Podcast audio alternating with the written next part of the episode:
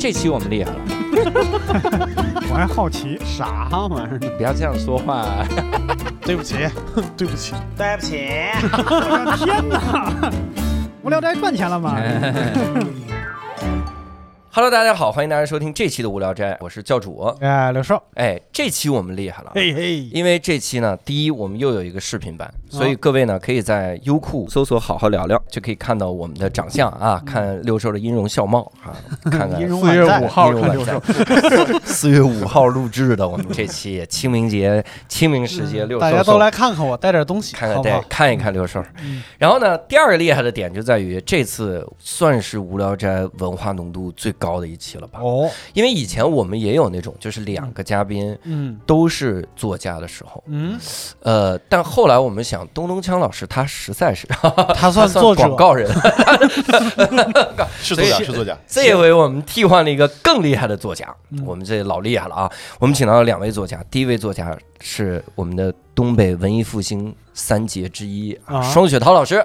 哎，好了好了，我是双雪涛。第二位是相声名家，第二位是东北文艺复兴传说中的人物贾行家老师。哎，各位好，贾行家，这都从哪儿来的态度？对传说我也不知道感觉是三侠五义，他这个反正四月五号，第三位保定驴火振兴之光 六兽，哎，谢谢大家。这哎，还真认了，这是什么名字啊？都有绰号。有点绰号。所以这次呢，我们请到两位老师来啊，主要是这个也是想跟各位聊聊，主要是两个方面，一方面是听众憋了一堆问题，可能要聊一聊哈，嗯。审问一下双雪涛老师，哦，就平原上的摩西嗯。是怎么写出来，摩字儿是怎么记住笔画，还有 当时是百度查的。也百度也查一查。所以他是问很多这个。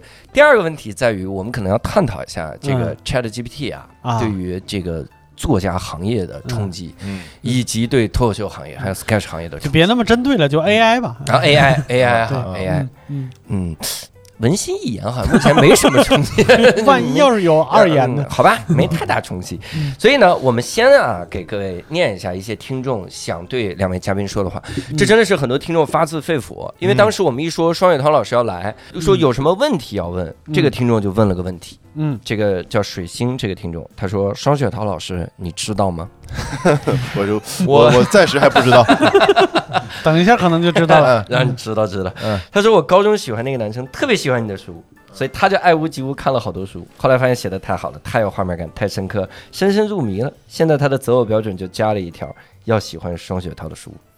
所以他说他至今还是母胎 solo，这啥意思？啥叫母胎？就是就是没谈过恋爱从来没，谈过恋爱。哦，他只是择偶标准一条一条的加，哦，加了你这条更更是。我这条是最后一根稻草最后一根稻草，然后就说啊，就是老师也算是另一种改变他人人生了。这句话都带带讽刺啊。呃，这个问题主要是你知道吗？我 现在知道了。现在知道错了吧？是这样。第二个是致敬贾行家老师的啊，嗯说我是贾老师粉丝，每天清晨一杯美式，伴着贾老师最新一期文化参考，必不可缺。祝您福如东海，寿比南山，文化参考一直更新到哎，五十季。你这跟我的感觉就完全不一样了。还有一杯美式，呃，也祝祝愿这位朋友福如东海，寿比南山啊！咱们对，这个我想问个问题啊，哪个南山才住院更五十季呢？才有那不得一百季吗？这对。我好像就是确实第三季还没来得及听呢，现在已经是这个调性了，得喝美式才能听了。啊，每天早上 嘎啦嘎啦嘎啦那个咖啡的声儿。你好，我是贾行家，这是美式咖啡，欢迎收听贾行家美食参考。是这样，但是有一个有一个最后一句致意啊，这是一句致敬，致敬完了之后，咱们就真的有问题了。嗯为啥要把它留在第三个呢？这个跟下面的问题息息相关。嗯这个这个朋友叫金枝玉叶啊，嗯，他说非常喜欢双雪涛老师的作品《聋哑时代》《飞行家》《平原上的摩西》这几本书，陪我度过了一段相对无趣的生活。对我自己来说，在阅读您作品的时候，既不追问，然后呢，也不追寻为什么，就能够获得最完美的、啊那这是放弃了，。这是放弃了。就看实在没看懂，说这算算了，这没问。所以这是几位的致意哈，咱们开个场。所以我们接下来有一些为什么问要问？哎 双雪涛老师为什么创造？呃 终归还是有为什么。这是为什么？有一些问题是关于平原上的摩西的，嗯，然后他问啊，想问双雪涛老师，在创造傅东新这个角色的时候，是有什么参照吗？那个时代东新的形象感觉非常的少见，嗯创作他是有什么样的考虑呢？是不是想影射什么样的社会问题呢？双调老师有的时候不必那么坦诚啊，OK OK OK，这个影射这个动词不是非常的是是吧？对对对对反应反应是吧？反应了反应如果是 Chat GPT 写，可能会换一个词，呃，阴阳是不是想阴阳一些？啊。含沙射影一些。傅东新，我没啥参考。其实这样的人在我生活里非常的少，哦。没没怎么见过。我其实我是没见过的，嗯。但是那个在武侠小说里很多，哦。就是有一个老师，他有一身本领，但是自己的儿子特别不成器，嗯。他得传给一个自己看得上的一个徒弟。嗯，这个徒弟呢，跟他没有血缘关系，嗯。但他对这个徒弟的爱可能胜过了自己的亲生孩子。嗯，这样的武侠小说是不是也是很多的啊啊？对但是我其实写傅东新的时候呢，我其实没有像刚才自我分析这么清晰啊，嗯我是后来跟着大磊有那那去录那个。就是这个这个这个剧要做一个蓝光碟嘛，嗯啊，然后做那个评论音轨，嗯。我一边看我一边想，好像是有这个缘，可能有这个缘由，因为我从小都特别爱读武侠，而且武我觉得武侠里有很多东西，它那个模型其实是很舒服的，就是你用起来其实得心应手，但是你用在现代生活里，包括就是这个。有一个孩子，他就有个邻居，然后他要去邻居家学习这个事儿，其实本来挺怪的，嗯就是在生活中不是那不是那么多，非常少见。嗯，但是我就硬来了，我对不对？就不生活了啊，对对对，就不不太尊重生活了吧？啊啊，就是还是尊重文学一点吧？啊，就就是硬硬硬来了，但是硬来，他其实就给这个两个家庭做成了做的有一点冲突吧，就做了一个勾连。如果不硬来，可能这个勾连还不太好做，嗯。硬勾呗，硬勾。硬勾，你这么说，人家很容易刺杀小说家。这 我是突然想起来一个动画片，也是类似于这样的，嗯。这孩子不成器，然后找教一徒弟什么，嗯。叫《鲨鱼黑帮》，很早的一动画片。哦，我知道了，这这家人都是鲨鱼，海底总动员》之后的一部对片，这家人都是鲨鱼的黑帮大哥，这个雅库查非常厉害，然后还吃素，就是这这家孩子吃水草，然后就是对，它其实就是血缘和理想，嗯。血或者血缘和本事，它嗯这个有一个有一个拧着的东西。嗯。那我我刚才听到一个事儿，我很好奇，嗯。电视剧的评论音轨，嗯，嗯。这个是一个什么样的存在呢？就是呃，就是一种很讨厌的存在吧。就解说，对对对，就是我和大磊在说，然后那个电视剧在放，但是你可以把它消掉。哦。就你买那个碟的过程中，它带这个东西，带这我们俩是一种服务，哦。是提供 Reaction 呃，提供一种服务。就是主创发的弹幕，啊对你可以把弹幕关了。但是声是声音版的弹幕。哦，对，咱们以前买碟的时候是有那种有导演评论对或者导演编辑评剪辑版对对对对，有的。嗯。但是主要现在买买碟的人少了。对，嗯。哦，我后来他那天跟我讲，我才明我才知道，现在那个 PS 五也可以读这个，啊，嗯，就这种碟，嗯。它的它的格式是一样的嗯。啊，就是它其实那个现在很多蓝光碟做的非常丰富，因为它它光卖碟已经不可能对。有人买了嘛，它必须得里头有是有一些这样的什么评论啊、花絮啊、采访啊啊这种东西。哦，对呀，PS 五可以当 DVD 用。对啊，对。对啊，哦，对。嗯非常好，PS 五。嗯，那我去啥。都能放，啥啥都能放，四 K 都行。当时我还问了买 PS，那你们俩评论音轨的时候会争执吗？说这地儿，哎，我书里没这么写，啊 哎但好像大家都忍着点儿呗，咋回事儿？过程中忍着点儿得。把手绑起来。哎，忍着点，忍着点。呃但是看的过程中，其实一因为我那个探我没去探上班嘛，嗯因为他那个疫情就就是断断续续，老是想去，然后就没去上，然后还本来让我演个角色，嗯，导演还给我讲戏来的呢，发微信咔咔一顿讲哪个角色？就是那个把李斐撞撞的伤残了那个司机，哦。没有台词，但是有一个侧面的一个一个比较其实是比较清楚的镜头，但是但脸上已经有有血了那个。啊那要讲啥我戏呢？也想讲啥呀？啊，就是你那个当拍你这个特写的时候，你的心心态，哦，对，就别太着急啊啊，一会儿就拍完了。说双雪涛老师拍你侧面的时候，别看镜头，别瞟镜头。对对对对对对，那双老师，我就要问一个问题了，你对这版电视剧你喜欢吗？我很喜欢，还是很喜欢。嗯怎么说呢？就是他，我看的过程中，我有时候会把那个小说忘了。然后嗯那天、那天我跟大磊录的时候，我说我说我说这句台词太好了。啊，你写的他说你小说里的，我说我真的不是故意的，我说不是我我这个梗不是故意的，我是真的忘了，而因为他那个你知道文文学里那个那个那个就是那个对话呀，嗯放到那个场景里，你真的会认不得嗯哦，会啊，因为他那个呃情境变了。嗯，他那个画面可能和你写的时候也不太一样。对对，然后你看的过程中，其实你看的东西不光是那个对话，你还看别的了。嗯，是吧？所以他那个对话突然冒出来的时候，你觉得这挺好的啊。然后他说是我写的，我还对自己 挺满意。呃，但是但是我觉得最主要的还是大磊那个，我觉得大磊他是生活在这个剧里头啊，他不是来。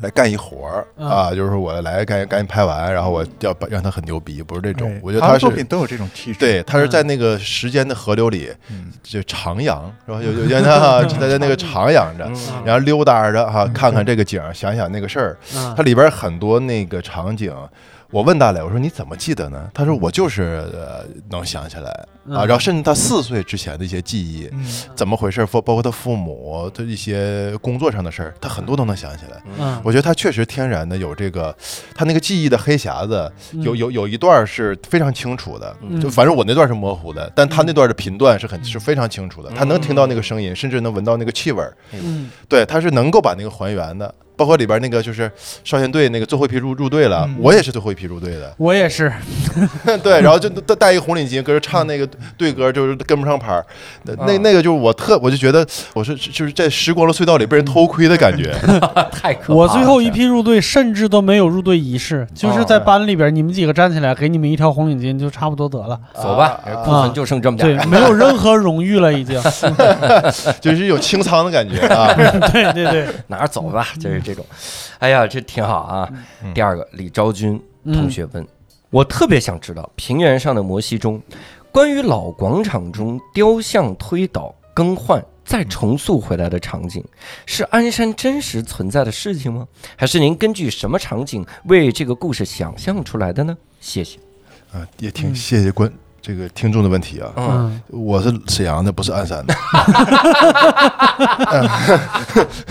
然后，然后这个这个这个这个这个故事呢，我可以呃仔细的讲一下，因为他那个就是毛主席像呢是在红旗广场，嗯就是在我们一条非常重要的这个商业街的一个广场上。这个毛主席像非常大，嗯当时据说是我因为那沈阳有个鲁美。嗯鲁迅美术学院，据说是他们的师生在一起做了一个，这应该在全国也是数上号的大。嗯，然后底下一些保卫呃领袖的一些士兵什么的，群像对对然后他后来就经过几次翻修，嗯然后呢，这个就是那个太阳鸟呢，不是有一太阳鸟嘛？后来就是我小说里写的，换成太阳鸟了。那嗯太阳鸟在市府广场，嗯在市府广场，当时我们有个市长叫穆随新，嗯。嗯。这个老老贾老贾应该知道，嗯。木马。当时有个木马大案。对，嗯。啊，对对，穆随新和马向东，对。啊嗯，这个穆随新是一个，我记得印象是他是个清华毕业生，嗯。然后他在沈阳应该是做市长嘛，当时，嗯，这个太阳鸟是他竖在市府广场的。嗯嗯。啊，我就把这两个事儿融了给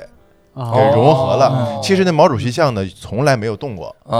啊，从来没有动过，因为他嗯。他他没法动了，已经，他已经成为了一个标志了。他那个毛主席像伸手伸得很远啊，嗯。就是那个在在向着一条主干道啊，嗯就你在很远就能看到，所以他那个已经无法无法更动了。我在我在这个小说里大胆的啊，都都嗯。动了一动了一下，但是在生活没有。嗯。嗯第三个朋友问啊，他说双老师您好，读了《平原上的摩西》，我的确是感到颇为震撼。啊，有点有点口音，啊震撼是吧？嗯嗯，应该是震撼。哦，震撼啊！嗯我以为震撼是什么酣畅淋漓，我这玩意儿。然后又说，一方面啊是很难想象您能将旧约里的故事作为描绘现实的一个出口，另一方面是感叹于整篇文章的。编排结构很好奇，现实生活里的东北是不是也有点像文章中描绘的那样，是一个多种语境融合的社会？请问您是怎么在创作过程中将不同灵感整合在一起？又是怎么在创作过程中编排出一套多线程的叙事结构，而保证情节不冲突的呢？哎呀，你买个课吧，好不好？贾行家文化参考，请大家对一步得到。哎，对，那个老贾其实分析的比我还要好，这对关于这个问题。行，我们现在插入一段贾行家文化参考的片段，好嘞，打开一杯美式，是啥？什么玩意儿？你好，我是贾行家，这里是美式。我感觉他这个节目里美式比贾行家重要。我这就好比那个买套餐，你就我这就是个薯饼是吧？主要还是 还是这咖啡。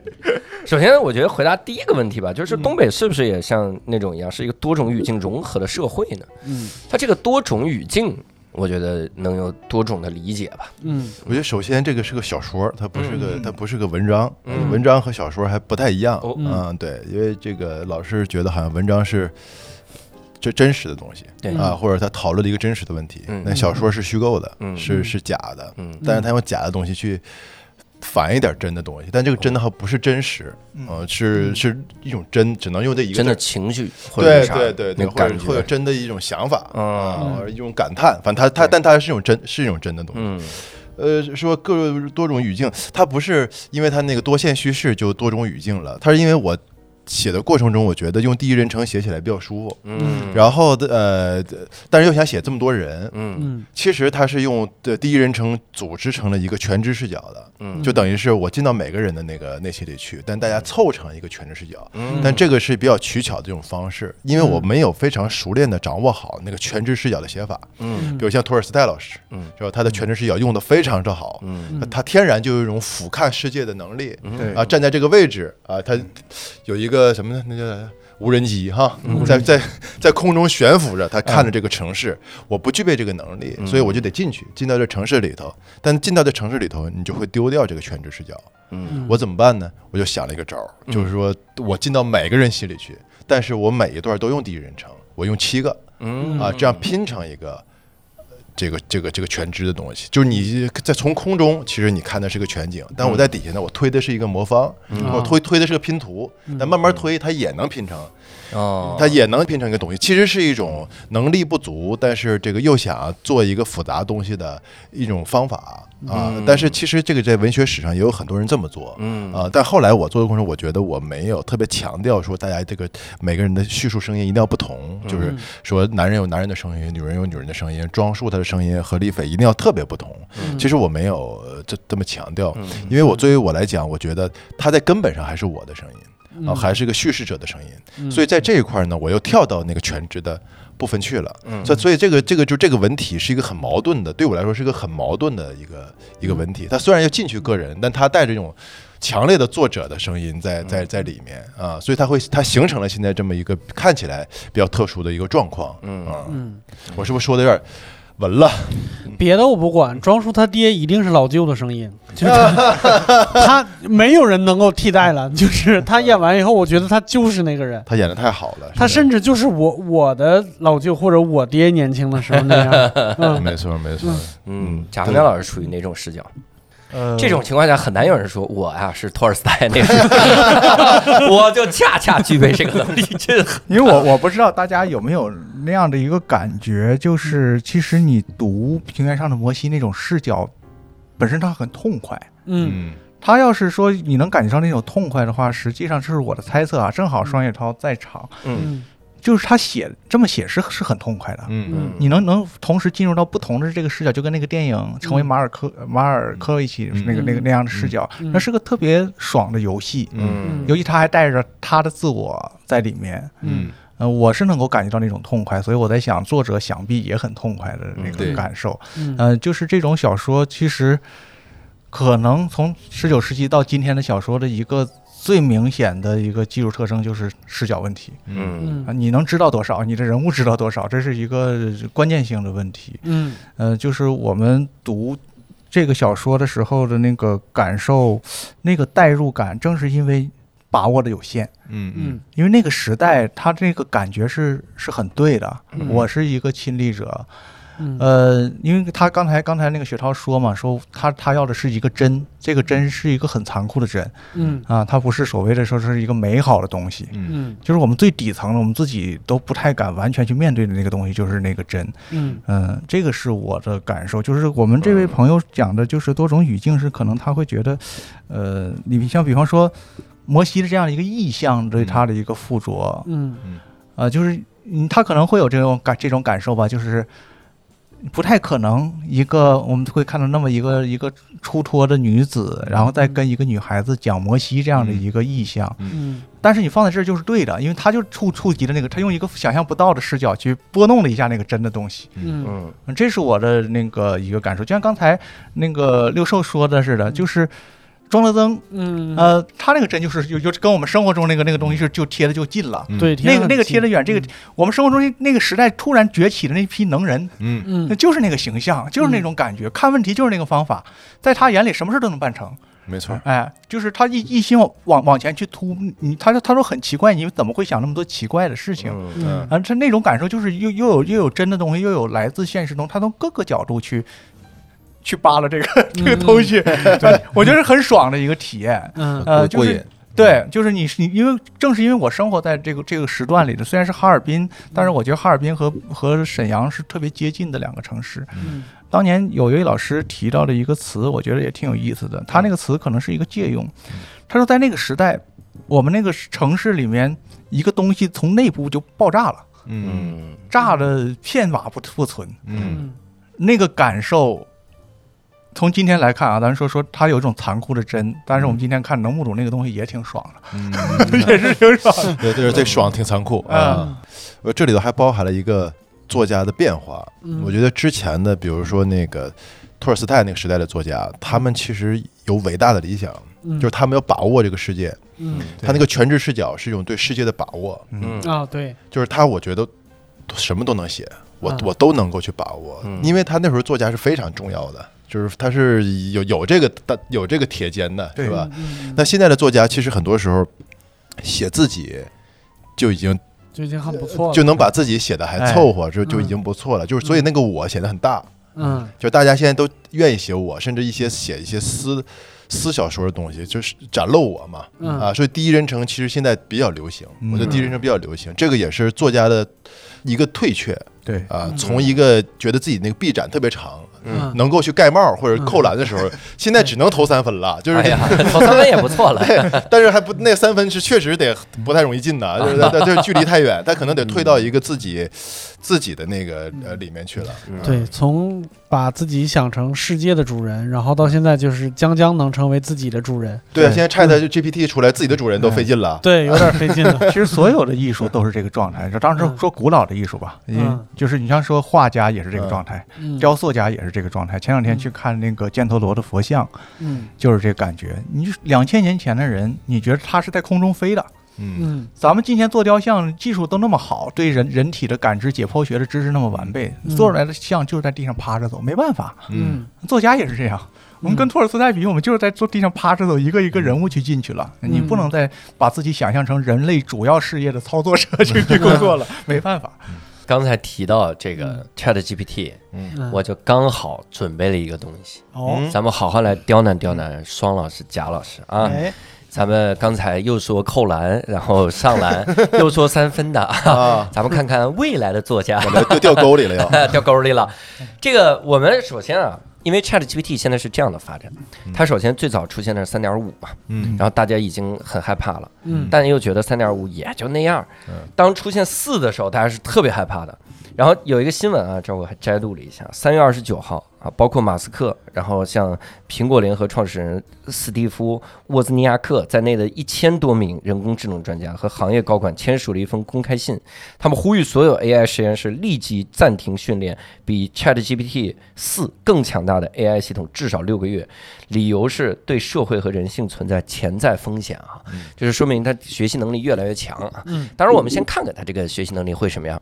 我们当时找了这个 ChatGPT 三点五，嗯，我们就给他一个要求，说你现在是一名世界级的畅销书作家，嗯，请你以东北文艺复兴为背景，以洋芋片儿、刘洋教主，我洋芋片刘洋教主战争为主题，写一个悬疑的短篇小说，哦要求包含曲折动人的故事情节，在合适的地方加入一些需要想一想才能明白的笑点。然后 ChatGPT 三点五十秒之内就写了一个文章，嗯然后很快啊，请两位老师来点评点评哈。嗯我开始念了啊，在东北某个小镇上，有一家制作洋芋片的小作坊，由一位名为刘洋的青年创立。刘洋是一个有追求的年轻人，他的洋芋片儿因其独特的口感而备受欢迎，成为了小镇上的网红美食。某天早晨，镇民们赶去买洋芋片的时候，却发现小作坊关门了。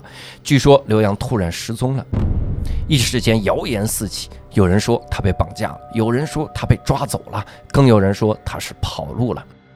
但当派到小作坊的警方进一步调查的时候，他们发现这里还藏着一件更令人意想不到的秘密：一个小小的监控器被放在了刘洋办公室的角落里。经过分析，警方发现监控器里记录了一段不为人知的录像。录像里，一个身影穿着军装的男子来到了小作坊门口。他穿着古怪，一脸傻笑，好像有些幽默感。男子进入小作坊后，刘洋登场了。他非常替身后的男子紧张，好像在等待着什么。但随后的情景却出乎所有人的预料。刘洋和男子一起，像是在上一场戏一样，开始表演起了战争场景。从动作到对白非常精彩，让人欣赏不已。而正是在这场战争表演的最高潮处，刘洋忽然摔倒在地，气息微弱。那个穿军装的男子突然收起了狂笑的表情，加快了出门的速度。警方循线追查，发现男子是刘洋的竞争对象，他早已经在洋芋片上投入了巨资，但却总被刘洋赢过一筹。因此，他决定行动，使用一种有毒物质污染了刘洋的洋芋片。而刘洋却在表演过程中误食了有毒的洋芋片，导致了最终的悲剧结局。然后自己还有点评，有评论音轨啊，叫你看故事情节曲折而动人，但其中的笑点却贯穿全文，仿佛是一场看似严肃的探案，却带着浓郁的黑色幽默感，从而展现出东北人独特的幽默风采。哎，这两个东北人被冒犯了，两 两个东北人骂街了，这这个大家来点评点评哈。对，我就一直在找那个，就是需要想一想才能明白的笑点在哪儿。啊，我想了一想啊，这个笑点应该是刘洋是一个年轻人，哎，还有追求，还有追，哎呀，竟然还能自己做东西出来。关键是让刘洋教主教主俩字儿直接就没了，就啊从来没有。嗯然后洋芋片就是一个背景，嗯然后战争是说其中教主是敏感词吧？是吧？哦。嗯这 ChatGPT 已经很可怕了，啊是吧？各位怎么看啊？这篇文章，嗯，追上两位还需要多久？嗯，首先说啊，他作为东北故事，你问哪个东北人用“洋芋”这个词啊？洋芋是西北话吧？，对，是西北话，土豆儿，是吧洋芋擦擦，啊对，土豆片儿，我想起了，我想起了蒋航佳老师的底线。那这样啊，在东北某个小镇上，有一家制作干锅炖豆腐，干干豆皮干不是都不能说豆皮儿，干豆腐，干豆腐，干豆腐，干豆腐。小作小作坊啊，嗯。制作干豆腐，在豆腐房呗，是吧？嗯，豆腐坊啊，没问题豆腐。房啊，蒋航佳老师这个挑的刺儿太小了呀，干豆腐啊，哎，这这这是关键词啊！说实嗯话，这是关键词。这个那个土豆比你重要。现在主要是刘洋教主这个关键词限制了他的发挥。是把我去掉，他也许能写得好一点。对我现在觉得土豆它加里面战争，有些话还真挺诡异的，你别说哈嗯啊，他有些话挺诡异的，就是一个身影穿着军装男子来到小作坊门口，穿着古怪，一脸傻笑，好像有些幽默感。就这话让你看的，真的觉得有种毛骨悚然的感觉。哦，有点啊尤其好像有些幽默感，这句话他是他是为了有为了觉得这个什么要觉得好笑是吗？是？吧？就他就必须来一个这个嗯对，他他的啊他的逻辑说，他得说这个男人对很幽默，注意看嗯这个男人很幽默，嗯 挺有幽默的。注意看，这个男人叫小优。小优，这篇文章肯定是不太行，对吧？啊两位两位老师，这现在安全感很强啊。啊但是我不倒不是说安全不安全啊，啊我就是感觉确实所有嗯，起码可能在这个版本，他写出来的东西是有一种奇特的气质的，嗯。真的是这有这个气，这个气质里面有一点点恐怖感。嗯啊、这个是恐怖诡异的恐怖感，不知道是是一个怎么组合出来的，因为我看过一些别的他生成的文本，嗯。就是其实咱们没有必要把它和人写的比较，就是、嗯。就是其实你是看机器。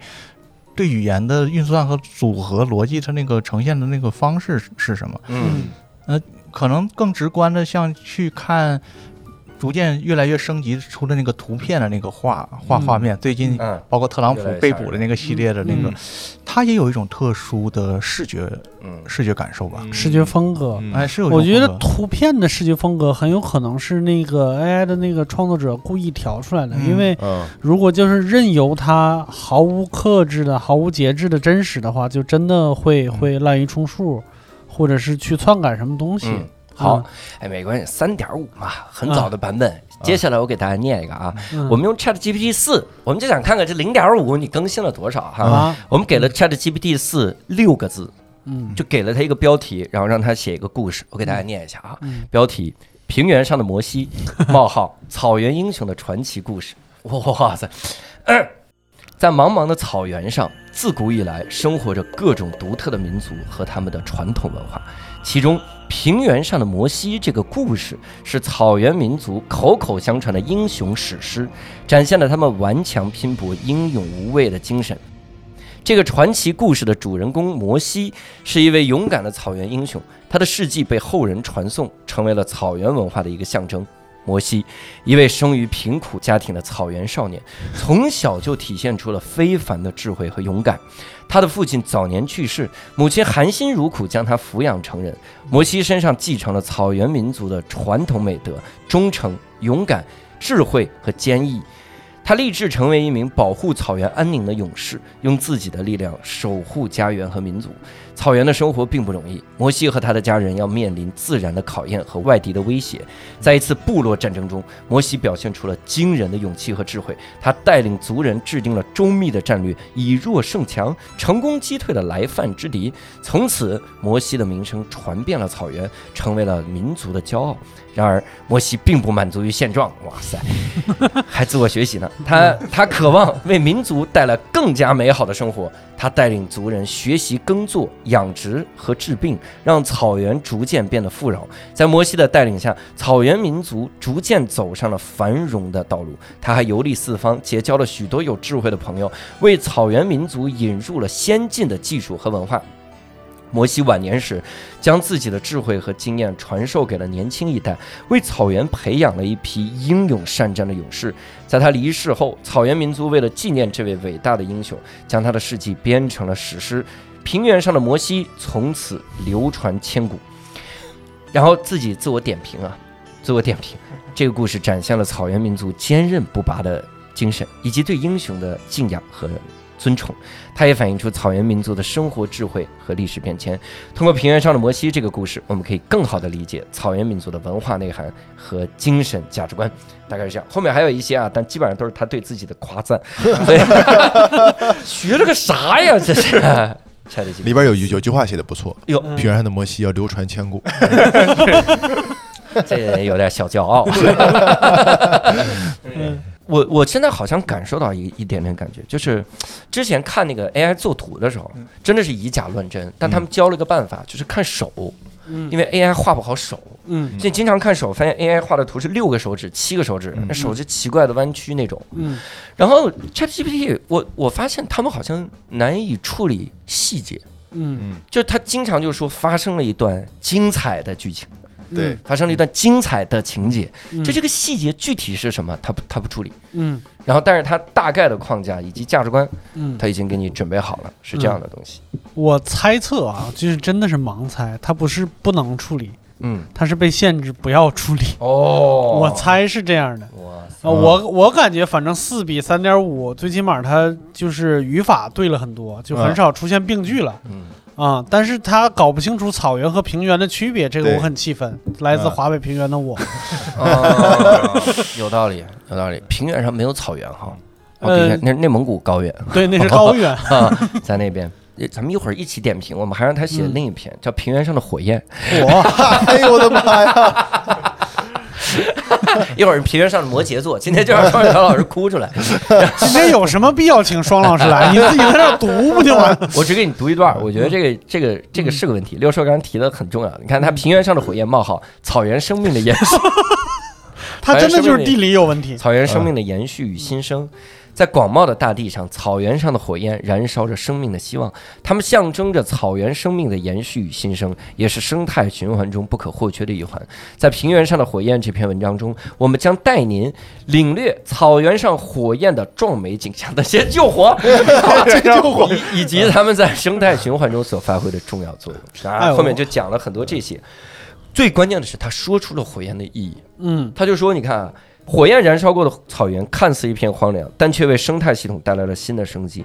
火焰帮助消除了枯死的植物，减少了病虫害的滋生，为新生命的萌发提供了空间。这是一个典型漫威电影里面的反派的动机。嗯，就是我要消灭掉一个东西，看似是怎么样的，但它实际上有好处的。嗯，刚才平原上的摩西那一篇，我愿意称之为瓦坎达的黑豹。嗨，其实。内核我觉得也差不多，还真真挺像啊，是吧？但是呃，当然我们制作人恒仔啊，也给当时也说了，说为啥？我们最早的时候是这样的，我们想出一个题目是这样，请以双雪涛老师的口吻，嗯，写平原上的摩西，嗯，看他能写成什么样。请以蒋行家的口吻写平原上的摩西，看能写成什么样。但他存在一个问题，就是说他不认识这俩人，对，不是他的他喂的东西太少。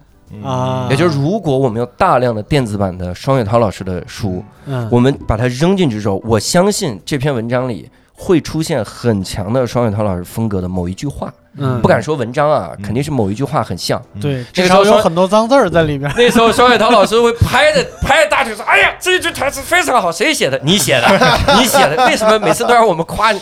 为什么模仿双雪涛老师也跟罗永浩老师差不多？因为我被喂了大量罗老师的这个资料。咱们现在三点五、四点零，咱们都都写了一遍哈。两位能点评点评人工智能吗？我觉得三点五这个呢，就就很难点评了吧？因为首先，它作为短篇小说来说呢，确实对它要求有点高。嗯，就它这个三个事儿吧，杨就是土豆哈和这个刘洋教主还有战争吧，想想裹在一块儿本来就挺难。嗯，然后呢，它这个字数呢又有限。嗯，就它按道理说，短篇小说不应该这么短，它这个有点太太短了。呃，然后呢，我觉得他的思维呢，有点那个，呃，由大及小啊。然后他先说东北小镇嘛，嗯，是，然后说每某天早晨，是吧？嗯这个写法呢比较传统，呃，正常来说呢，可能第一个自然段就不需要了啊。就某天早晨，镇民们如何如何，突然发现刘洋失踪了啊，就是他，我我说那个，咱们说怎么让他更有小说的，嗯。赶脚哈，嗯，就是，但是他这些用词呢，呃，就是能保留的非常少，因为它这个就是呃文学的语言太少了。我觉得只有一句算是文学的语言，哦，就是刘洋忽然摔倒在地，气息微弱，哦，就是这个气息微弱。是文学的，就就相对来说有一些文学的语言，因为你能感受到那个他在描述一个场景嘛。嗯，我觉得这句肯定不文学，使用一种有毒物质，对对，导致了最终的悲剧结局，然后这，对，所以它它它像是一些信息的。组合，对对对对，但当然，就刚才那个教主也说了嘛，如果投喂它，我觉得它因为语言毕竟是种工具嘛，嗯，当他掌握着工具之后，他也许他能组合的更好，嗯，是吧？或者更像，对，这个我为啥说投喂这件事很恐怖啊？嗯，因为之前古大白话。嗯，他做了个实验，嗯，他就让 Chat GPT，因为网上有很多那个脱口秀演员，尤其是美国的脱口秀演员，他们的片段，他就让 Chat GPT 模仿乔治卡林的风格，然后写个段子，嗯，模仿 Jim Jeffries 的风格写个段子，嗯，有有几个段子能达到接近以假乱真的状态，嗯，他说这。真的是很强的风格，虽然没那么好笑，没那么精妙，但你你要说这是乔治卡林说的，大家有可能会像。就这种学习能力，我觉得是特别恐怖的，让人后怕。嗯，所以面对这种学习能力的时候，两位担不担心有一天 ChatGPT 会取代咱们作家行业？不是咱们作家，你们作家 和我们 脱口秀演员。这这时候区分的挺细，必须得细，先取代我们。贾老师怎么想？贾老师想，嗯。这个事情其实很难判断，就是首先就是你是不是认为写作也好，小说也也好，这事儿一定是人和人的关系，嗯是吧？就是说你能不能接受一个完全来自于机器创造的东西，你去阅读这个东西，你能不能接受得了？嗯嗯我觉得这个事情作为读者来说是要要考虑这件事儿。嗯作者其实想想开了也也很简单，就写小说本来像写那个双雪涛老师这样的小说的话呢，本来就不难，不是本来他也不怎么赚钱，他也不是说像写一本那个畅销文学那么赚钱。嗯嗯，所以，就算别人替代他，他他他也就是少赚点钱，但是他一样快乐，自己关起门来写呗，是吧？嗯呃，就像那个下围棋一样，那个 AlphaGo 出来了之后，你不代表就是说下棋这事儿不好玩儿，嗯嗯、你可能只是复盘的那个乐趣被取消，但是你仍然写作的那个乐趣在，嗯自己写出自己的文学语言的那个乐趣在。嗯机器它能替代你和这件事情在你脑子里一点点组织和呈现出来的感受还是不一样的，嗯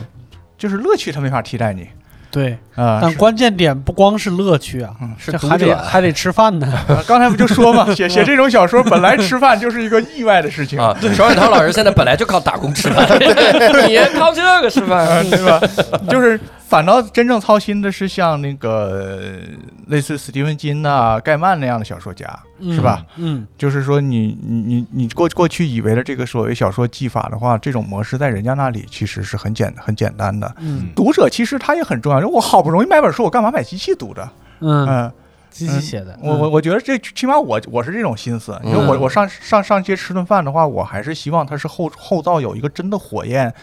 炒出一盘平原上的火焰，炒出一盘 那个炒炒出一盘真正的有锅气的菜出来。嗯呃，其实其实从那个中央厨房端出来的你也能吃，问题不大。嗯就像我说，非常恐怖的一个年年夜饭的广告是一一家大开脑洞的叫什么预制菜公司做的广告。嗯，他认为那个广告很很残忍，他把他们自己的预制菜摆在桌上，然后说每一样菜进去微波炉转一转，嗯。那个然后摆在桌上是一个顿年夜饭。我说这是嗯多么悲惨和恐怖的一幕，谁家大过年的还吃这种东西，嗯。是吧？嗯。其实是这个道理。就我都读小说了，我想认认真真的去读小说的话，我是想和一个真人创造出来的东西发生一点联系。嗯，然后我为什么同样的成本，我一样花五十块钱买本书，我还要买一个嗯买一个机器出来的东西？嗯起码他也你认认真认真一点的话，像那种饺子馆似的，前面整几个人假装捏饺子，后面把那个冻饺子运来也行啊。嗯，就是你假装有一个真人是写的，他也行。这这点很重要。嗯就是我们人，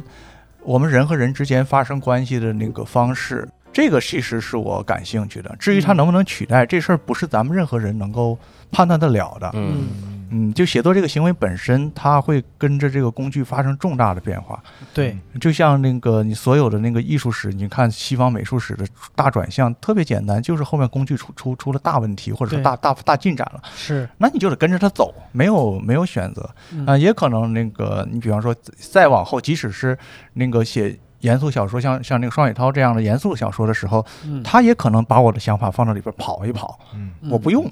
但是我看看是啥，你肯定有这好奇，嗯 你想出一句话来，你想看看它是它会生成什么，这是有有可能，它有可能做这件事情。嗯但是，呃，那仍然仍然是一个后面的创作。刚才我们聊的还有一个话题，就是开场之前我们聊的一个事情，就是说它有一个区别，就是在于你先掌握这件事情之后使用这个工具，还是你想让这个工具代替你的练习，它是不一样的。嗯嗯，它是绝对不一样的。就像说那个卡林那这种段子也是这样的。嗯嗯就是呃，你卡林他老先生自己说，机器给我生出一百个段子，我在里边挑几个，我组合组合，给你稍微改一改，嗯出来的东西和你一个一个完全不没有上过舞台的人自己说，你给我来个卡林，我就想上去背好了去。我觉得那个是完全不同两种性质，嗯嗯嗯而那个观众也是分得出来的。嗯就是咱们在和艺术和文学就是做这种交互和对话关系中间，这这这个东西还是很重要的。嗯。嗯。嗯呃，所以我觉得应该把机器放到放把机器作为一个工具放到这里面来看，虽然它是人工智能，它是智能，甚至按照它的算法，因为人的自我的产生很可能就是来自于一个一个那个幻觉嘛，就就就所谓的那个哥德尔怪圈那样的幻觉，但是它有它就是说它有可能它也能生成自我，嗯这是非常可能存在的，很可怕的一件事情。嗯但是那个自我和和和一个活人，那我们毕竟是叫硅基生命吧，嗯。咱们叫咱们叫碳基，啊碳基生碳基，命，碳基生命，就是说我们好像现在还没有迈过那个坎儿，就是我们是碳基生命之间的沟通。嗯。我们还是有有一点点的这个人类中心主义的。现在，伊隆马斯克当年提了一个一个点，他在这个财一个论坛的时候他就聊，嗯。他提了个设想，他说有可能硅基生物无法自己诞生，嗯。所以他要先做一些个养料，我们是他们的养料，对，先培养碳基生物，嗯。然后当碳基生物全都被 AI 消灭掉的时候，啊，然后硅基生物才会出现，哦。也就是我们只是个引子，我们这个啊。药引子，那就马斯克这个声明的意思就是说，我们领导让你们再等六个月。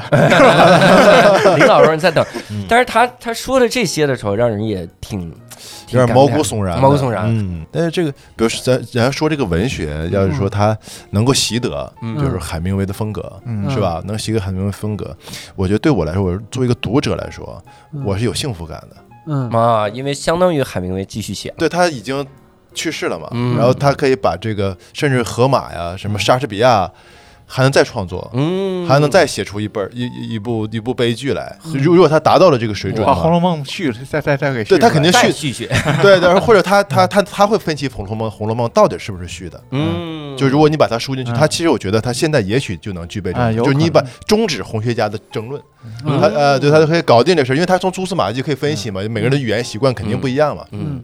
或者分析这个这个这个《三国演义》里到底有多少个作者，嗯。嗯。说我觉得他也许是是是能够做到的。嗯但是我觉得这里头，作为一个小说家，对自己的自我鼓舞在哪呢？就是说，一个作家他最终面向的是未来。嗯比如海明威，他之前写过那么多《太阳照常升起》啊，《丧钟为谁而鸣》啊，他下一步并不一定还是这个风格，嗯他可能会变成福克纳，虽然他很 不喜欢福克纳，嗯。或者或者他可能会变成约翰契福，他可能会变成别别的作家的风格。嗯。那这个是 AI 不可能判断的，嗯，就是他这个人下一步要干嘛，嗯。对吧？就是这就是很很多人其实在反动自己嗯。啊，就是他在写个小说之后，他第第二要包括拍个电影之后，他要反反对自己。那这种反对，目前 AI 可能暂时做不到，因为他不知道这个消息，嗯嗯。对吧？还没听到。对他没没人 那啊，那这么单纯的一个方向，对，但但对，但除非你告诉他说我要反啊哦，他可能他才会反啊。你要你不告诉他，就会延，他就会延续。嗯另外一个是，就是他现在不是，他就是他呃硅硅基的生生命，嗯他他现在没有一些肢体的一些感觉，嗯对吧？嗯就是他他恋爱啊，什么这这个接吻呐、包括手拉手啊，他现在还没有这些嗯这些这些这些触感。嗯这些触感其实是写作的一个，也是一个基础嘛。嗯就你不光是查资料啊，嗯是吧？你不能光就是拿资料生产，当然是一种了。有很多作家其实门一关嗯就咔咔咔就整起，但可也也书斋式的作家有嘛。嗯但是有很多人是走遍天下的，嗯是吧？去恋爱，去去生活的嗯啊，他们或者做小偷儿。呃，对做小偷啊。对热内嘛，有个有啊有个有个这样的作家，后来也写也写也写戏剧，他其实有他大量的生活在那儿摆着，他可以，他甚至可以不阅读，他也能写作啊。但是这个 AI 是必须阅读的，目前看来嗯。他必须得阅读，是。嗯，但他的阅读的速度可能是我们的几十亿倍啊，对，他阅读的速度是我们的几十亿倍，也许是个好事儿。我打个比方说啊，就是说，如果你说，呃，《红楼梦》后边又续写了一个第二部，就嗯风格甚至艺术造诣都完全一样，嗯那我们其实后人可能就是从从自己的感觉上完全分辨分辨不出来它是 AI 写的还是人写的。那我们就问问问 AI 就好了。嗯，AI 说山里人写的，你这句怎么分辨？我觉得 AI 骗你，啊对，啊。很有可能出现一个出现一个就是功能，就比如说，帮我在我手机上出现的由 ChatGPT 创造的东西都帮我标红。哦，我觉得这个就就可能解决一些以假乱真的问题啊啊，就是一下全红了，这 我我 然后发现自己 红了自己，也变红了，自己红了，啊我也是啊。手都红了，对。我，我之前想过，呃，不是想过，我看过一个文章，嗯，他就是认真的论述，到二零五零年，嗯人类会出现超人工智能，嗯。也就是我们现在觉得说人工智能绝对不可能怎么怎么样的事儿，嗯。二零五零年全都能解决，因为是超人工智能，它比人工智能还还厉害，嗯你不可能想象那那能啥。当时呃科学界有两种争论，嗯。一个就 科学界对人工智能有一种对《三体》的感觉，嗯一个是降临派，一个是拯救派。啊，终归还是来了啊，终归还是来了来了还是来了来了，他就说到二零五零年，如果是利好的话，他觉得善良的那一派，他会觉得超人工智能能帮助人类解决一切你不能想象的事儿，比如说死亡，嗯。就人就不会死了，嗯就全长寿，因为死亡是我们能想象的，嗯。他他帮你解决了。嗯。还有一种就想说他会灭了人类，嗯为什么会灭？它里面说了一个 一个论据，让我觉得很毛骨悚然。嗯首先，它不会平白无故产生恶，嗯但是你会阻挡它。是因为人工智能它就是反复的要进行高效的学习。嗯他说，比如说咱们现在就打印纸，嗯用尽可能多的打印纸，然后提高自己的效率。嗯他就打印纸，当他发现我用木材打印纸不够的时候，嗯。他就会立刻立刻自我学习，用一切的材料打印纸。啊。打印纸弄了还不够的时候，他总有一天会觉得人类是一个阻碍，然后他就会把人类自然而然的变成纸，变成纸之后，他就会把这个宇宙里的东西再变成纸，嗯。这就是他得到的超级高玉宝，这得是多爱看书啊！这个。没字 儿，没字儿。没字儿，就感觉这个超人工智能没有那么聪明，你知道吗？嗯，二傻子。但他就是说说这个恶意不是说你要灌输恶意它才能产生，是程序没有善恶标准，对。嗯，它是这个。然后你一旦阻碍它的效率，人就没了。嗯，所以人被消灭不一定是 AI 产生了恶，这是一个很重要的一个。其实还是《三体》那个，就是我灭了你不是我本意，嗯只是不过捎带手的一个一个顺便的事儿副作用对副作用。嗯对，主不在乎，就是这种感觉啊。所以他，你看 Chat GPT 特意把“教主”两个字删掉，嗯，因为他知道背后有农场主，嗨，嗨，主在乎，主被？发现了，他是这个逻辑。哎呀，我觉得这个这番讨论下来之后，呃，也没有什么结果，很难想象咱四个讨论出什么结果。给给 Google 发过去，可不敢研究 Chat GPT。曹雪涛老师说，这玩意儿将终将取代作家。那我们还是回到这个这个一些个听众的提问啊，还有几个问题，咱们也顺便来讨论讨论。问两位老师，此生中有没有百看不厌、常看常新的一本书？为什么？这本书对你的意义是啥？可以一本，可以是两本也行。百看不厌。百看不厌，常看常新。这个有一套书是那个叫《巴黎评论》，嗯，就是都是作家采访。嗯巴黎评论是一个一个刊物吧，然后他那个采访做的都特别充分，就是有时候跨度好几年，甚至十几年去采访一个作家，但是都是非常重要的作家了。嗯然后呃，我特别喜欢这套书，就是就经常看，就是每次自己觉得心情不舒服的时候，或者写作有遇到困难的时候，其实我经常看，因为会看他们遇到的困难，嗯。就是因为他们就是已经写的这么好了，他们还会遇到这么多问题，我觉得他是我对我自己的一个心理心理按摩。嗯。呃，而且就是，呃，有很多作家在这个这个访谈里会讲自己写作的习惯呢，还有什么，嗯。就是他其实也是种感染啊。我觉得这个书，它对我来说是个工具书，嗯因为它不是那个，它里边它不是个小说，嗯啊，它就是一个作家在讲自己为什么写作，自己怎么写作，或者是谁谁谁阻碍了他把什么打成纸，是吧？对对对，会会有会这书里就记录了啊 AI。啊，对对，这这这个完另一个另一个书，我觉得是《水浒传》，哦，哦，就是会经常看，因为它比较那个什么，比较好看。因为想想看到自己能背出一百单八将的为止，哎，我小时候还真试过，每次差差撒是吧？嗯，对，小时候真试过。嗯。他他其实，因为他最开始从我小时候就陪伴着我。啊，然后在家里特别没书的时候，就那几本书，然后就这个这个比较起来，在小时候他比《红楼梦》好看，嗯。因为他他对于呃男生男男生来说打打杀杀嘛，是吧？嗯。但是他又不像那个三国那么权谋嗯。啊，就是大家弄一个计策呀，嗯放谁不放谁的哈，然后那个忠那个忠义，嗯。其实小时候看三国那种忠义，有时候是不理解的，嗯。就这个人大哥是吧？他为什么那么忠义？嗯。啊？因为他我觉得忠义是个成年人的成年人的东西，嗯啊他其实需要那个。对，而且忠义其实是一种契约。嗯。啊，就是其实是成年成年世界大家要联系在一块儿的一个一个东西嗯对。啊，嗯。呃，所以小时候不太能理解，但水浒那种东西是能理解的，嗯。就是谁谁谁惹了我，我把他杀了，嗯。然后我就上梁山就反了，嗯。那个东西是是能理解的，就跟小孩儿那个时候我们几个聚一堆儿，我不跟他玩了，嗯。他其实是是能够理解的。嗯。但是长大了就会觉得那个书写的好好看啊嗯，而且写的就是怎么说呢？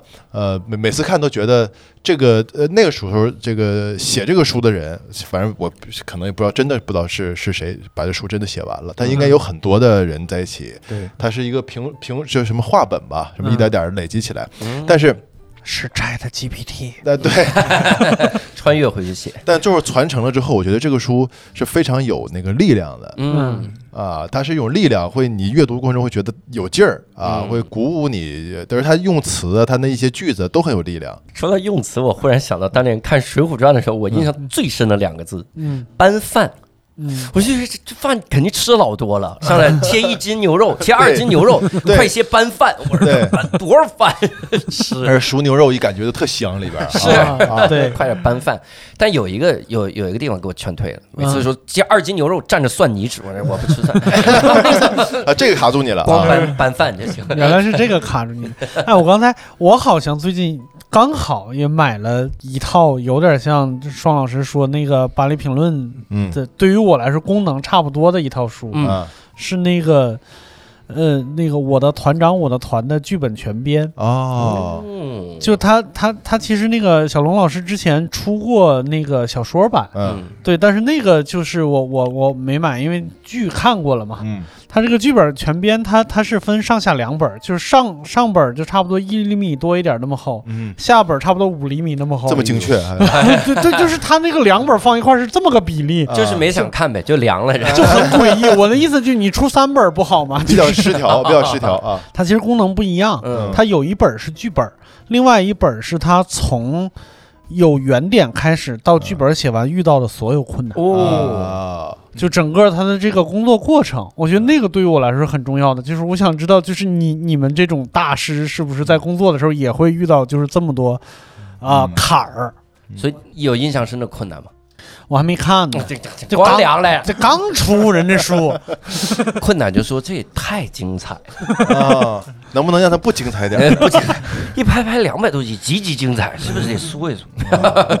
这种就直接崩溃了。看这贾行家老师呢，常看常新的书，常看常新。其实只要你记忆性足够不好，一就般的都常经典书都是常看。纯新啊，是那个新。靠的是忘得快呀。对，或者是你不看也行。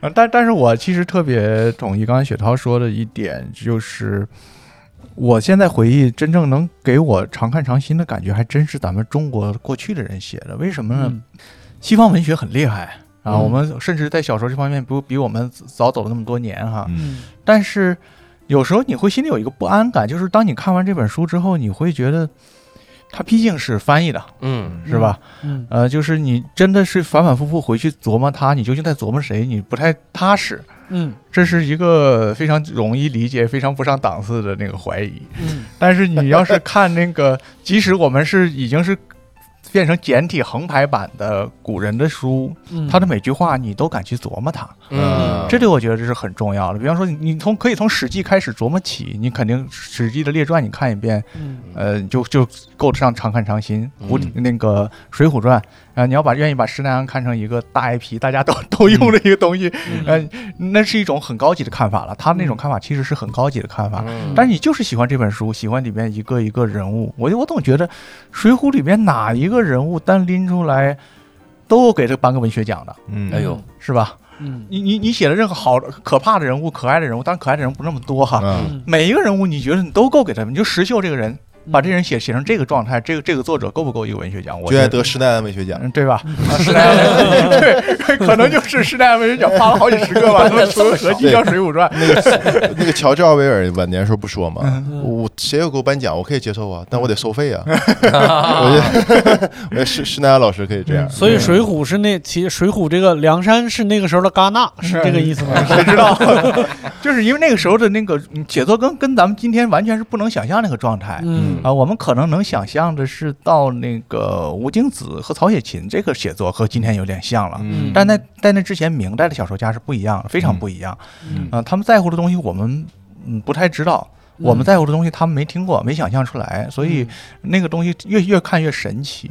嗯。包括回去翻回头去看一些那个那个时候的大才写的东西，你说任何一个人，你有时候你会觉得恨自己时间短，恨自己没有那个 Chat GTP 这种阅读速度，嗯。是吧？你苏东坡回去你看一遍，张岱回去你看一遍，因为他他们写都写了很多，嗯。也都是每句话拎出来，你都值得反反复复去看。任何一个找到跟自己品味相投的那么一个过去的中国人，嗯。我觉得他都值得常看常新，哪本嗯。书都琢磨透了都行。就是我们自己自己没有那么强的运算能力，只能算一个人算一本儿，这是个痛苦，反倒是。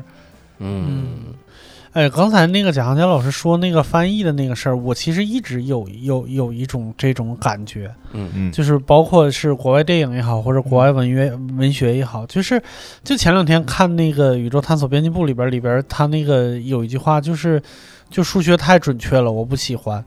我在想，就是它从英文变成中文的一个过程，它是一个逐渐变准确的一个过程。它丢嗯掉了很多模糊的地带，比如说、文化、用词、俚语，就是嗯就是这些很有可能，甚至就是一个一个从小到大的一个，比如说一个白人或者一个黑人，他在那个语境里边的一些呀朦胧的记忆，就在翻译中就没有了。你看他们嗯。英语里面每一个名字都有圣经的痕迹在里面，嗯。那你翻译过来，但我们就是不知道，有有我们也不知道嘛，是吧？咱们就硬往佛教翻嘛，莫里清，我已经出生在布鲁克林的莫里清，莫里红红三兄弟，应该是出出生在托塔李天王的莫里清。但是如果这个译者很厉害的话，我觉得这个译者很厉害的话，其实翻译。呃，是也是很很很有，我觉得意义也非常大，因为他等他等于是两个牛逼的人干了一件事儿。嗯原来就他一个人，对吧？一个人写嘛，嗯对吧？他写出来就是他自己那个嘛。对，我觉得就牛逼的译者是我尽量帮你还原那个模糊，或者我或者是我尽量把把这个模糊说的你能听得懂一点。对对对对，嗯或者有些译者，嗯比如有时候我看有些译者，他到了这个呃晚年翻译东西，嗯。但他翻译的可能是那个作家并没有到晚年，嗯。你就能感觉到好像是那个作家衰老了的，嗯。就是但这事儿有意思，但是但是但是这种东西我觉得是很美妙的，对。嗯。就是你有有还有另外一个就是呃头脑啊，而嗯。但是是个顶级头脑最好是嗯。啊，然后跟你在一起配合。啊，嗯。做出来这么这么一个东西，这个东西其实有很多中文的译本啊，嗯。不比我觉得不比原文差啊，嗯因为那那些译者其实水平是极高的，因为他们可能在某些特殊年代，他们没有机会嗯。去做原创的东西嗯啊，那他们就憋着。嗯。但是翻译这东西呢，可以对借借壳上市嘛，是吧？啊。可以借着壳，但在这里面它倾注东西太多了嗯。啊，嗯所以它甚至比原来的更厚是嗯。嗯。哎，这是一个很好的意象，就是嗯。人会衰老，人会疲惫。嗯。这个衰老和疲惫是很动人的。刚才我我觉得值得重复一下雪涛的这个概念，嗯，嗯、就是机器不会疲惫，你你我刚才也在想这个。呃，你你看到他一一直是保持这个机器的状态，劲儿劲儿的哈，啊，你你你你你你很难很难跟他产生情感联系 嗯啊！真的，你当你看到这个，你比方说你看到那个一个你热爱的歌唱家老了，最后一次登场，嗯那个感受啊，那肯定比那首歌给你的东西多得多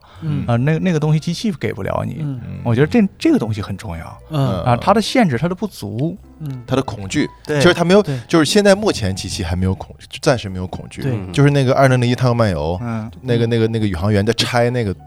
拆他的记忆嘛，他最后其实产生了一种恐惧，他正他在唱歌嘛，嗯唱那个他的童谣，嗯但他那种恐惧是因为他不能实现他的目的了，嗯是因为我不能完成我的任务了嗯啊，它不是一种恐惧死亡本身的东西，这个东西还是有区别的因为他那些来说，他我不能造纸了。是吧？我不能把人也变成纸了，这个让我让我让我很生气。他其实甚至是带这种愤怒的哎，我要停下来了，嗯是那种感觉嗯。但是人类那种恐惧是，是真的很恐惧自己的肉身消失了，而且那个死亡是那种时候，那个死亡是一种概念，嗯。嗯。它甚至都不是肉身的疼痛，嗯。甚至不是，甚至都不是生命的终结，它这种概念，那个概念就够够把你吓得半死。嗯。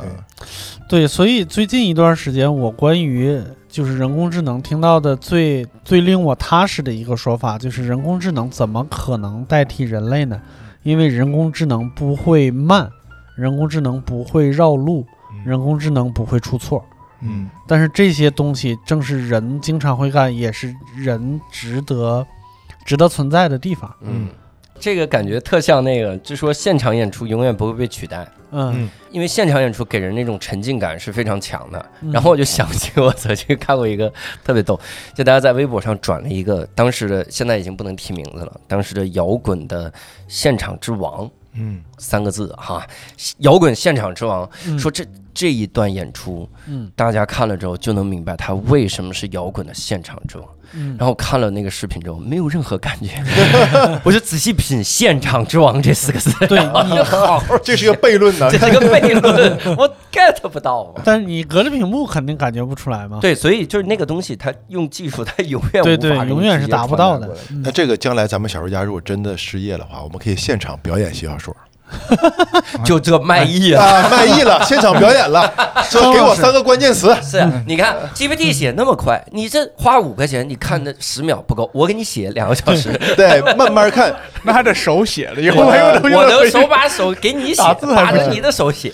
对，给我三个关键词：浏阳、洋芋片儿。嗯，等会儿啊，还有个什么来着？还得还得 现书一洋字下怎么写？这个，一般人还真不，一般小说家都不认识你这个洋字是吧？哎呀，这慢慢，这 Chat Chat GPT 它读不错，我能给它读错。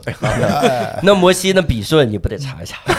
又绕回到这儿来了。嗯哎呀，还有一个问题啊，这也是这是一个东北的听众问的问题啊，问两位说近几年啊，一提到东北就会说到东北文艺复兴，然后下岗潮啊、落后的东北等等词汇。二位作品中也总会提起特殊的八九十年代。那作为一名土生土长的沈阳八零后，看到的都是因大时代而不断改革、不断创新、求发展的城市。那么，二位怎样通过作品来让读者感受到新东北，或者说一直都是文艺范儿的东北？嗯，这这这个是一个公务员朋友，哇 挺积极啊，嗯挺积极。这个你们交代一下吧，老实的。这个啊这个这个题，这个题是目前最难的一个题，是吗？嗯，比 Chat GPT 那个题。那我们直接让 Chat GPT 来回答。对对对，我其实我觉得这个题挺适合 Chat GPT 的，是吗他最后会给你导说一个务实的、有毒的。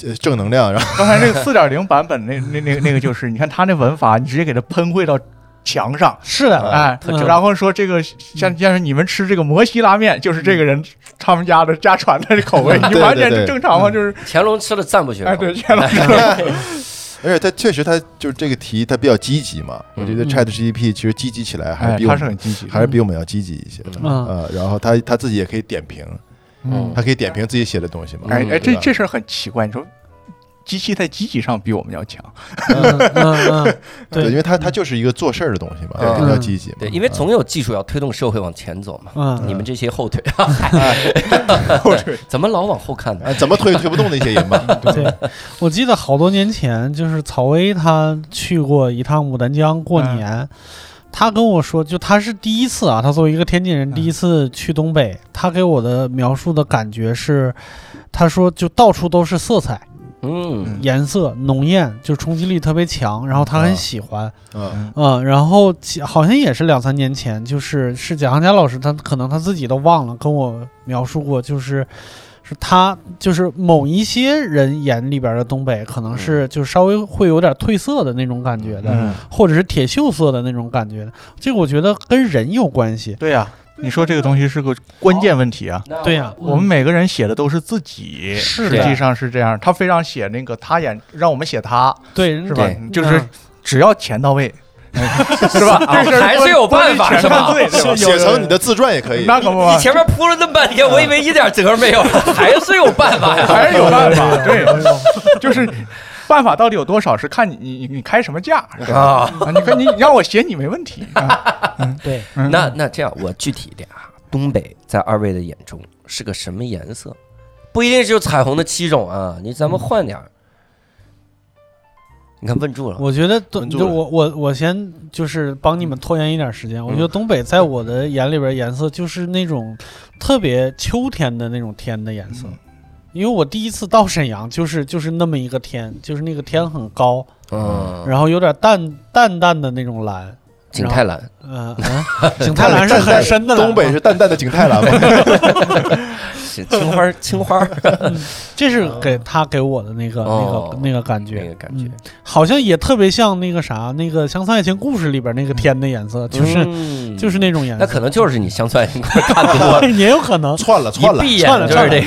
串了串了象牙山的颜色，象牙蓝二位呢？如果选一个呢？我选白色吧，白色色东北下雪嘛，嗯下雪。哦，对，对对，就是冬天下雪比较多吧，嗯呃，双雪涛老师就是一个作家，一嗯，个著作等身的作家，在类比这么有意境的一个事儿时候，选了这么这么质朴的一个回答，白色儿就白色儿，白色儿下雪，下雪然后贾环老师黑色儿黑土地，啊，完事儿了，你是白云，我是不是我是白云，你是黑土嘛？其实你说咱咱们说一个一个地方颜色，不就是这个地方和别的地方不一样的一些颜色吗？嗯，嗯然后那个一个是雪，一个是我们的土土地的颜色，再就是苞米黄了之后那个苞米盖子的颜色，是吧？？啊、就是那个东北的那个，呃就是很比较粗糙的建筑的那个上面那那些砖瓦的颜色和南方的不一样，好像也就是这些这些做色彩。嗯。那你要说组合城市里边的颜色，那就都一样了。嗯。好像城市都差不多，城市都城市我就说都差不多。白色有还有个原因是这个问题确实，这个东北问题讨论比较多了，我大脑一片空白，哦，所以夸白了嘛，这比刚才还质朴，白了，过于质朴，然后双白，行你这你这种答案，Chat GPT 也给不出来，那叫犯懒的答白案。白色儿。因为 ChatGPT 觉得我是不是得给没那么质朴的答案对？Chat GPT 后台一定有一条禁止说大脑一片空白。有这种。那那得问最后一个问题了啊！两位在生活和工作中有没有遇到过哪个记忆深刻又有点当时有点过不去的坎儿呢？我就是上班上不下去了，哦，啊，对，就是在银行上班，算坎儿吧，其实算算，其实我觉得应该算，因为丢了三百万，哎呀，这没法他们最大的抢劫案才一百多万，三百万都拎不走啊！太太沉太沉，嗯，就就就是上不下去了。我觉得啊那个那个东西是一种就就生理上的生理甚至生理生理上的痛苦啊，哦就是每天早上起来非非常焦虑。嗯，嗯然后这个坐在那儿上班，就觉得这个时间是一种酷刑啊，嗯就是这种感觉啊。他其实因为那个班儿其实本身它其实还挺好的啊，我觉得是我个人的问题。嗯然后最后我就逃跑了嘛。其实哦其实骑小说是种逃逃跑的过程，嗯不是这个，其实真的不是说追求一个伟伟大的文学理想，嗯是原来那个阵地真守不住了，真守不住了，只能退到后边那阵地去了。哦对对对，你看，在东北一跟这，你说跟这些大大姐大娘说老谁家小谁搁银行上班挺好，然后嗯写小说去了，嗯每个人都说啥？都是这个反应，都想不开啊都是就是这个他不好意思说别的，就只能表示震惊。是吧啊，原来是不好意思说别的啊那不，好意思说，那咋说呀？咋说呀？因为街里街坊说那么多脏话，不合适。对对，哎呀，呃，郝江老师呢？其实和他是完全一样，我们俩就是前后动作吧。嗯我觉得，哎，是黄平老师出的书，叫《出东北记》，是是是是个书名吧？嗯嗯，就是你要选择下一步，你就是要得得离开这儿。嗯。嗯，离开这儿是一个很痛苦的选择。嗯。啊，它就就是因为惰性。啊，就是这这也是我们机器无法被取代的，机器它不在乎它在哪儿运行，只要是没有水有电就行。嗯。但是人其实你离开这个地方是很恐惧的，嗯。它又是一个微型，像茨威格说的是你的语言通行的一块土地。嗯。其实你真离开这个地方，你心里是很痛苦的。嗯。啊！你表表面上总说我们哎，反正你既然既然说说说说脏话了啊，我们表面表面上总说这个逼地方，但事实上你走的时候，你心里是是觉得你你把自己切了相当大的一块扔在这儿了。嗯。你回去你捡回来，它也不是活的，嗯。呃，那个痛苦是一个很大的坎儿，但是你又知道你自己理性的那一面，模仿机器思维的那一面，你就知道你没得选，嗯。嗯、你把自己把自己搞得那个选择变得没有了嗯。啊、那是那，它是不是一个坎儿，我也不知道，我到今天也不能够严格的去想这件事情，嗯。嗯、但是我觉得它它很重要，嗯。嗯，它很重要。啊，它可能也跟刚才许涛说的似的，就是你一想到死亡，我们为什么不会是一个恐惧感？恐惧总是第二层的情绪，它里边还肯定它下面还有东西，嗯。因为我们那个那种感受上面它推不出恐惧，我们那种感受可能只能推出迷茫，推出嗯。推推出悲悲哀，嗯。嗯，你刚才咱说到坎儿嘛，就是你能产生这种感觉，准死亡的这种感觉的，那就是坎儿。嗯。但是我想想，就是离开他的那一刻，其实特别简单事儿。你说，嗯，这事儿不需要煽情，坐坐坐高铁三五个小时就解决问题了。是。啊。但事实上，那个那那个离开，就是对我对我来说是这样，是是是很重要的一个坎儿。嗯。我还有还有一种心理上的坎儿，嗯，就是那个我就今今年经常做梦，咔一做梦一醒来，然后那梦里那个过去的事儿特别清楚嗯。啊，可能是年年年年龄到位了哈，嗯。就特别清楚。然后你会早上会醒来，会发现自己做错了好多事情，嗯。就在人生的这个嗯。这个这个框架里头吧，嗯。就有很多很多错事儿。嗯。然后在我觉得在之前，我是不太会把它当回事儿的。嗯就在之前的那个年龄里，我就觉得它就是我的这个过程嗯啊，我一定要通过这个过程，然后走到一个什么样的区间里头去。嗯，但是就是今年，我经常会觉得它真的是就是无法挽回的一些错误啊，嗯会会有这个感觉，就是它是一种心理上的。我觉得可能随着年龄增长，这种东西会越来越多，就是你会觉得，当然怎么能这么这么干这事儿呢？嗯当然怎么能这么弄呢？然后那个朋友怎么能那么嗯去去处呢？就是你会，而且这这种痛苦是你无法挽回的痛苦嗯啊，它不是说你通过。就以前还可以呃开玩笑说，我通过写小说能疏解啊，把把这个东西疏解一下。其实是，其实现在发现是不不 OK 的，是是疏解不了的。但是我我怎么想的？我觉得他就是他他现在没有没有就是直接冲击到就是真正的那个内内心的那个架构嗯啊，是因为就是你会很快的让自己清醒到一个工作的状态里边去。啊，就是你还要继续那什么，但就就我觉得这种这种那个错误，在人生中布满错误的感觉，是我今年一个 特别强烈的一种感觉。嗯为什么会在这个时间段出现？你我不知道，我就是四十岁了，还是、啊还是怎么着了？不知道，要不就是生生理上产生什么什么变化？是不是就我不知道啊？我我也是乱说，因为我我刚刚三十九，快了，快了啊！快了快了，就会不会是比如说底层焦虑起来了，然后开始什么叫底层焦虑？就是开始有比如说像什么中年危机的前奏或者是什么之类，就是已经开始其实是在焦虑其他的事情，但是你总结不出来的时候，就会把把把其他的那个问题带入进啊、有可能，也有可能是。嗯嗯，那这样的话还是一个，那还还可以解决，挺挺听起来。嗯，听起来是，而且他也挺好的，就是我我没有这个感觉，为什么呢？我我做的事情和选择很少，嗯。嗯没有错可犯，比你一回忆犯了那么多错，好那个丧多了。啊！真的，我就想，我之前干那么多错事儿，哎呀，我我我我那时候挺挺有正事儿啊，我这挺能忙活呀，啊那这个感觉是很好的。嗯。你想，我这辈子啥也没干呢，那那个才痛苦呢。你也快了，你也快了，好，你也快了，我问问对 Chat GPT 这种事儿怎么办啊？然后呃，这个我们这期啊，这跟这个薛涛老师跟行家老师，咱们也聊了很多啊。这个又有 Chat GPT，又有平原上的摩西，又有草原英雄小摩西，小摩西西啊，小摩西，那这 Chat GPT 写的这文章。然后也是希望，如果各位有有关于这些的想法啊，想有哪些想跟我们交流的，可以在评论区留言。同时呢，也可以加入我们一个线上的听友群。加入听友群的方式很简单，在公众号“无聊斋”底部菜单栏点击听友群就可以入群。那也希望各位到优酷搜索“好好聊聊”来收看本期的视频吧哈。听了双月堂老师那么久的声音，长什么样呢？嗨长哎，他是摩西的长相吗？然后他可不敢，那可不敢。